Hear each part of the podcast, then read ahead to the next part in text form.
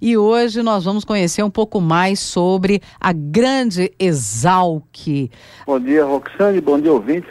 É um prazer falar da Escola Luiz de Queiroz e talvez traduzir para a população a importância da pesquisa feita lá e também é, no Instituto Agronômico de Campinas, que permitiram hoje o crescimento da agricultura é, brasileira e principalmente é, fazendo com que ela se torne cada vez mais é, menos lesiva ao meio ambiente.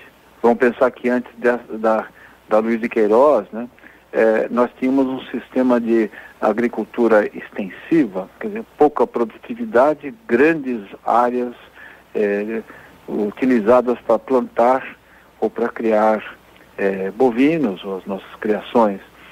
E, e através da pesquisa continuada, a Luiz de Queiroz ela contribuiu para que hoje a gente plante em menor quantidade de terreno, que é, na, é também na Luiz de Queiroz que se desenvolvem as, as iniciativas mais importantes, o controle biológico de pragas, ou seja, você coloca insetos geneticamente modificados que vão fazer com que a gente não precise comer pesticida toda vez que consumimos um alimento produzido é, é, a, é, a, revolução na agricultura que vai fazer com que tenhamos é, menos terra para produzir mais alimentos, ou seja, fazer com que nós tenhamos ao mesmo tempo segurança alimentar e também preservação de áreas. Na Luiz de Queiroz se discute negócios da floresta.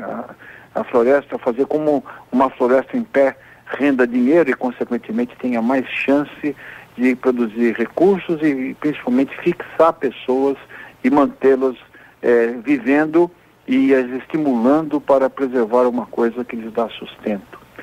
Portanto, é muito difícil sintetizar o que a Luiz de Queiroz faz, mas eu posso garantir a todos que estão nos ouvindo que graças a essa iniciativa, essa unidade da Universidade de São Paulo, essa centenária é, é, é, unidade, é, muito do que está no prato é, é produzido de forma saudável por por conhecimentos nela produzido e o Brasil é um dos líderes.